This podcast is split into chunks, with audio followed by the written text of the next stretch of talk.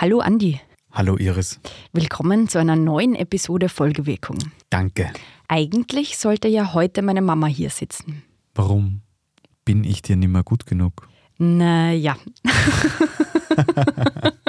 okay. Aber warum deine, also ernsthaft, warum deine Mama? Weil heute geht es um die Wärmepumpe. Und meine Mama überlegt sich schon seit mindestens drei Jahren, wie und ob sie ihre alte Ölheizung austauschen soll. Drei Installateure und zwei Heizungstechniker waren bisher schon bei ihr und haben jeweils etwas ganz anderes behauptet. Von Wärmepumpe geht gar nicht, weil es ein altes Haus ist, über Wärmepumpe geht nur mit Sanierung, Wärmepumpe geht nur mit Fußbodenheizung bis zu besser Stromheizung als Wärmepumpe war da alles dabei.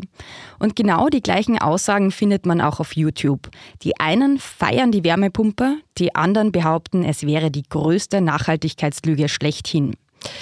Ja, und weil meine Mama ja weiß, dass ich diesen Podcast hier mache und deswegen glaubt, dass ich eine Expertin in allen Bereichen der Energiewende bin, ähm, habe ich mir gedacht, wir müssen jetzt eine Folge Folgewirkung zum Thema Wärmepumpe machen. Und um Sie dann nicht zu enttäuschen, habe ich mit zwei absoluten Wärmepumpenexperten gesprochen. Mit dem Leiter des Forschungsbereichs für erneuerbare thermische Energiesysteme am AIT mit Thomas Fleckel und mit dem Haustechnikplaner Arne Komposch, der in seinem Leben schon über 1000 Wärmepumpen geplant und mit seinen Installateuren verbaut hat. Das ist ja sehr lieb. Das heißt, die heutige Folge ist deiner Mama gewidmet. Genau. Diese Folge geht raus an meine Mama und an alle 1,4 Millionen Haushalte, die in Österreich noch ein fossiles Heizsystem nutzen. Folgewirkung, der Podcast des Klima- und Energiefonds. Fangen wir also ganz am Anfang an, nämlich damit, wie so eine Wärmepumpe überhaupt funktioniert. Denn das Ding mit der Wärmepumpe ist, Sie ist alles andere als intuitiv und sie funktioniert ganz anders als Heizungen, die wir kennen. Öl, Gas und Holzheizungen, die sind einfach zu verstehen. Wir verbrennen, es wird heiß und die Hitze können wir nutzen. Zum Beispiel für das Leitungswasser im Heizkörper. Bei einer Wärmepumpe aber. Bei der Wärmepumpe ist es ganz anders. Die macht das, was der Name sagt. Sie pumpt Wärme. Das ist der Praktiker Arne Komposch. Und das ist auch gleich das erste große Aha, das wir hier verstehen müssen. Die Wärmepumpe ist kein Wärmeerzeuger. Die Wärmepumpe ist kein Wärmeerzeuger. Die erzeugt die Wärme nicht im Gerät, sondern sie pumpt sie von der Quelle zur Senke, zur Nutzungsseite. Die Nutzungsseite, das ist mein Haus, also dort, wo die Wärme genutzt wird. Und die Quelle, die ist ein Stückchen Wärme, das ich mir aus der Luft, der Erde oder dem Grundwasser hole und dann eben ins Haus pumpe.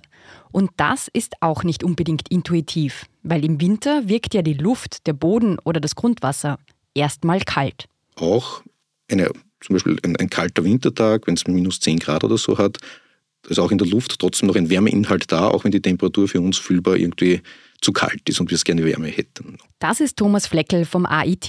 Und das ist auch gleich das zweite große Aha. Nur weil der Boden oder die Luft im Winter auf uns kalt wirkt, heißt das nicht, dass das für die Wärmepumpe auch so ist. Die Wärmepumpe kann auch eiskalte Winterluft als Wärmequelle verwenden und diese dann ins Haus pumpen. Aber jetzt mal ernsthaft, Iris, jetzt unter uns gesprochen. Mit minus 10 Grad kann ich ein Haus heizen. Ja, und das wirkt tatsächlich fast wie ein Zaubertrick.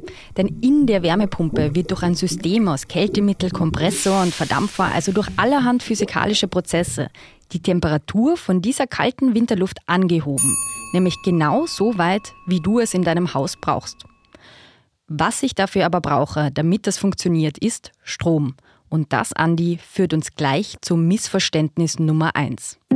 Missverständnis Nummer 1. Die Wärmepumpe ist eigentlich eine Stromheizung. Die Wärmepumpe braucht Strom, ja. Aber ich stecke quasi einen Teil Strom hinein, kann im Verdampfer drei Teile Wärme aus der Umgebung herausnehmen und kann dann 3 plus 1 ist 4, kann dann vier Teile Energie an meinen Kondensator zur Heizung nutzen.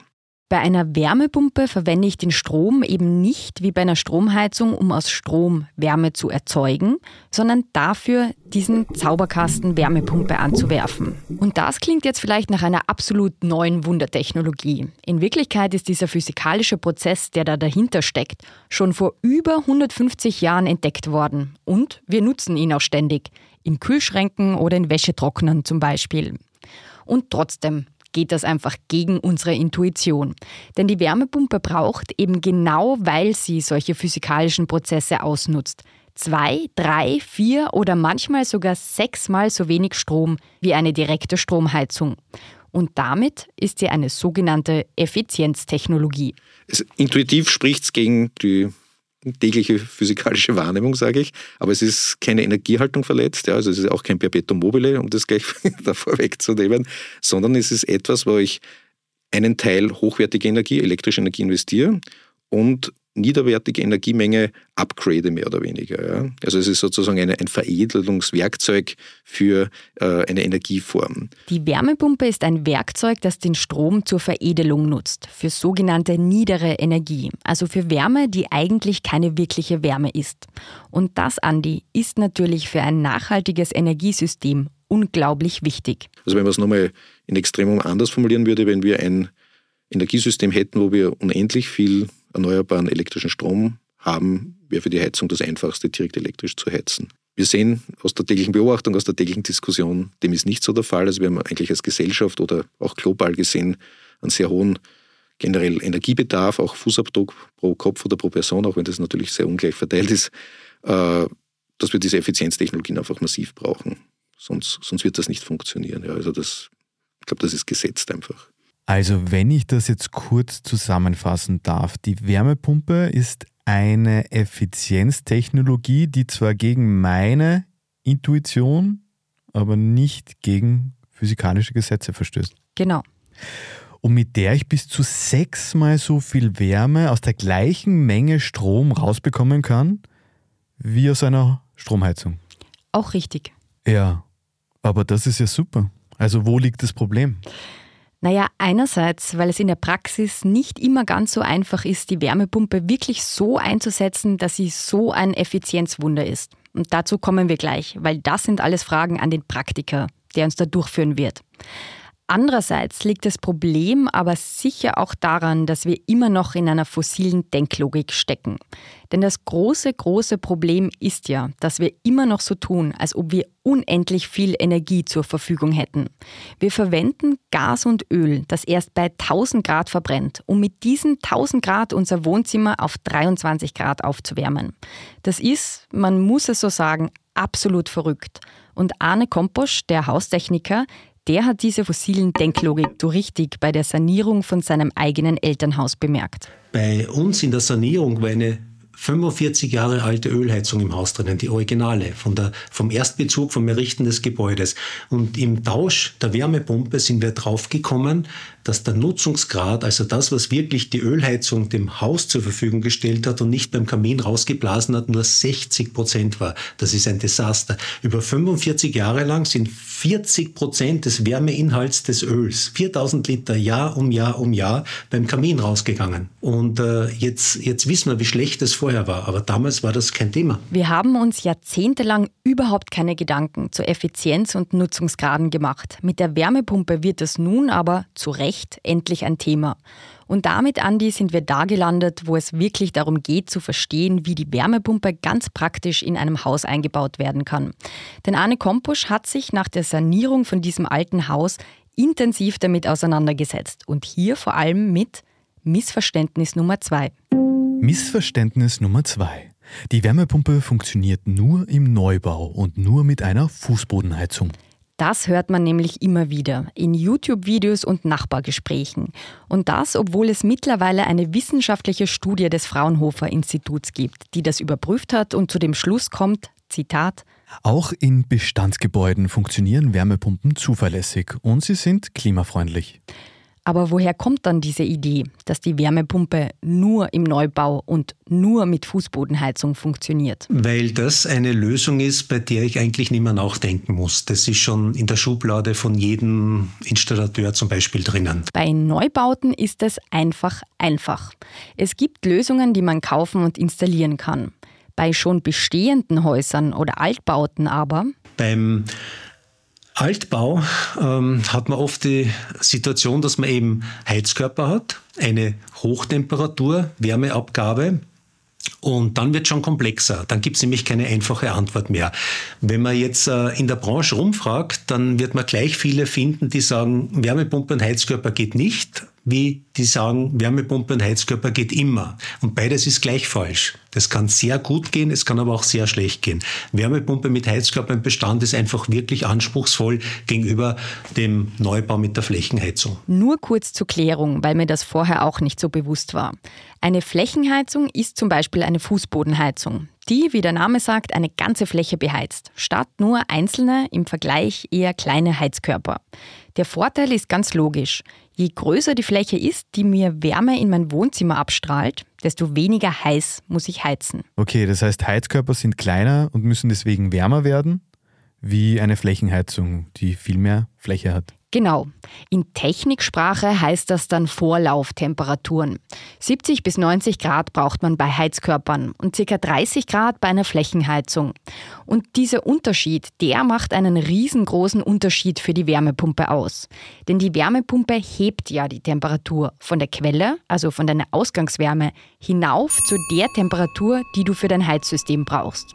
Und je höher das ist, desto mehr muss sie arbeiten dieser Hub, den kann man sich so vorstellen, wie wenn ich für das Wochenende meinen Einkauf erledigt habe und jetzt mit dem Auto voller Bierkisten nach Hause komme und ein Altbau in einer schlechten Konstellation mit kleinen Heizkörpern, das wäre dann ungefähr so, ich bin im zweiten Tiefparterre in der Tiefgarage und muss jetzt zwei Bierkisten bis in den fünften Stock rauftragen. Da kann man sich vorstellen, wie anstrengend das ist.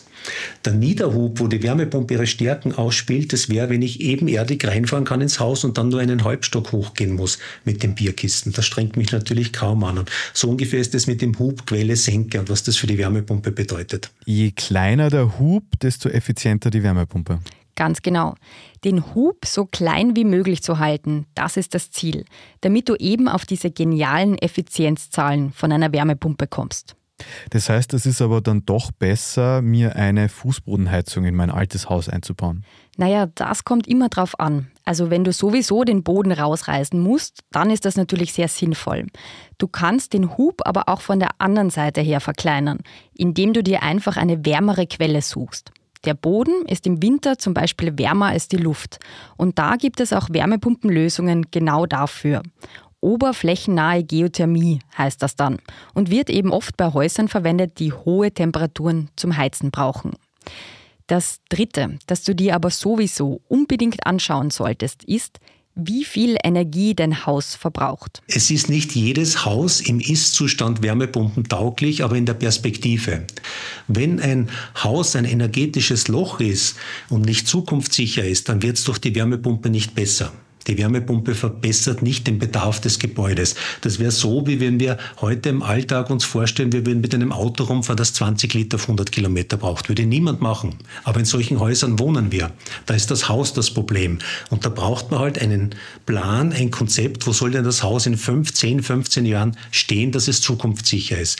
Und wenn das Haus so schlecht ist, dass dort Maßnahmen nötig sind, um es zukunftssicher zu machen, dann wird es nebenbei mit dieser Sanierung automatisch wärmepumpentauglich. Weil wenn ich ein Haus dämme und den Wärmebedarf des Gebäudes auf die Hälfte oder im Idealfall vielleicht sogar auf ein Drittel reduziere, steigen damit auch äh, durch diese Effizienz, sinkt dann die benötigte Vorlauftemperatur meines Abgabesystems und damit wird es automatisch wärmepumpentauglich.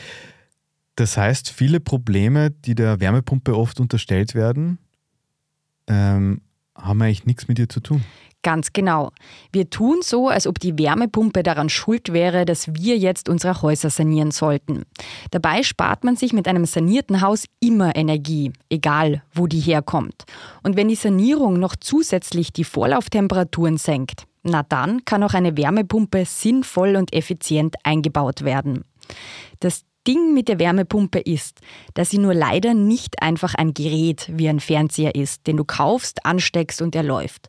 Eine Wärmepumpe ist immer Teil von einem gesamten System.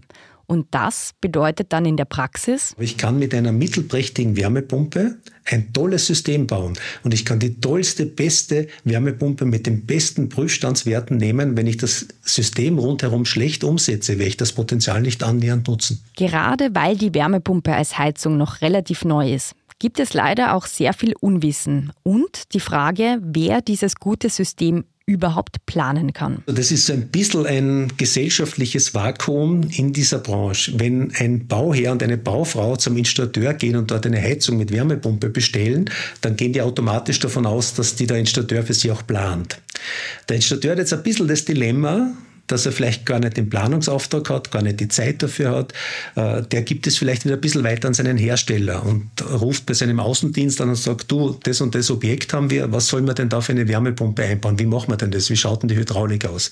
Der Außendienst wieder will ihm aber Gerät verkaufen, der hat wieder keinen Planerauftrag, der will gar nicht ins konkrete Projekt eingebunden sein. Und so gibt es da einige Ketten an Missverständnissen äh, und diese Planung fällt nicht unbefleckt vom Himmel. Und das ist einer der Gründe, warum wir halt in der Praxis leider viel zu oft Systeme umgesetzt sehen, die das unendlich tolle Potenzial dieser Technologie nicht ausnutzen. Die Lösung, die Arne dafür parat hat, ist erstens einen Wärmepumpen erfahrenen Installateur oder Installateurin zu suchen. Am besten Menschen, die ähnliche Projekte, ähnlich wie dein eigenes Haus oder die eigene Wohnung, schon mal umgesetzt haben. Zweitens, es gibt mittlerweile eine Zertifizierung vom AIT, vom Austrian Institute of Technology, die Installateure und Installateurinnen nach einer Weiterbildung erhalten. Haltet danach Ausschau. Es ist zwar noch nicht sehr weit verbreitet, aber es ist ein Anfang. Und drittens schlägt Arne vor, sich in Häuselbauerforen schlau zu machen. Da gibt es in Österreich ein ganz, ganz hervorragendes Forum, das ist das Energiesparhausforum. Und äh, das ist auch äh, ein Open Source Forum, also jetzt nicht von einer Firma oder Institution betrieben. Und da gibt es zu jedem Thema sowohl Experten als auch ganz viele Häuselbauer und Häuselbauerinnen, welche die gerade in der Planung sind, welche die gerade in der Umsetzung sind und welche die schon vor Jahren ihr Projekt umgesetzt haben, die sich da gegenseitig beraten und Tipps geben und Erfahrungen austauschen. Und das Schöne ist dort, dass es gelebte Schwarmintelligenz, also wenn da jetzt jemand einen Blödsinn behaupten würde, wären sofort zwei, drei, vier andere da und würden es richtig stellen und zwar mit Fakten richtig stellen. Also das Niveau im Energiesparhausforum ist äußerst hoch. Das war jetzt, by the way, unbezahlte Werbung, aber ich glaube, es ist sehr notwendig. Es gäbe auch noch ein paar mehr Dinge, die ich über die Wärmepumpe herausgefunden habe. Aber weil uns hier die Zeit ausläuft, packe ich die einfach in unseren Newsletter bzw. unseren Blog. Auf www.folgewirkung.at kann man sich dafür anmelden. Dort werdet ihr lesen können, warum man in Skandinavien so viel mehr Wärmepumpen verbaut hat als im Rest von Europa, obwohl dort ja die Temperaturen am kältesten sind. Und wie wir mit Wärmepumpen Abwärme nutzen können. Außerdem gibt es auch ein Video, das wir mit Thomas Fleckel gedreht haben, in dem er uns die größten fünf Irrtümer über die Wärmepumpe erklärt. Zum Anschauen und Weiterschicken. Na dann, bis bald im Häuselbauer Forum. Folgewirkung ist der Podcast des österreichischen Klima- und Energiefonds. Der Klima- und Energiefonds unterstützt Ideen, Konzepte und Projekte in den Bereichen Forschung, Entwicklung, Mobilität, Marktdurchdringung und Bewusstseinsbildung. Mehr Informationen auf www.klimafonds.gv.at. Dieser Podcast wird produziert vom Produktionsbüro Sissi Grant. Alle Informationen zum Podcast findet ihr auf www.folgewirkung.at.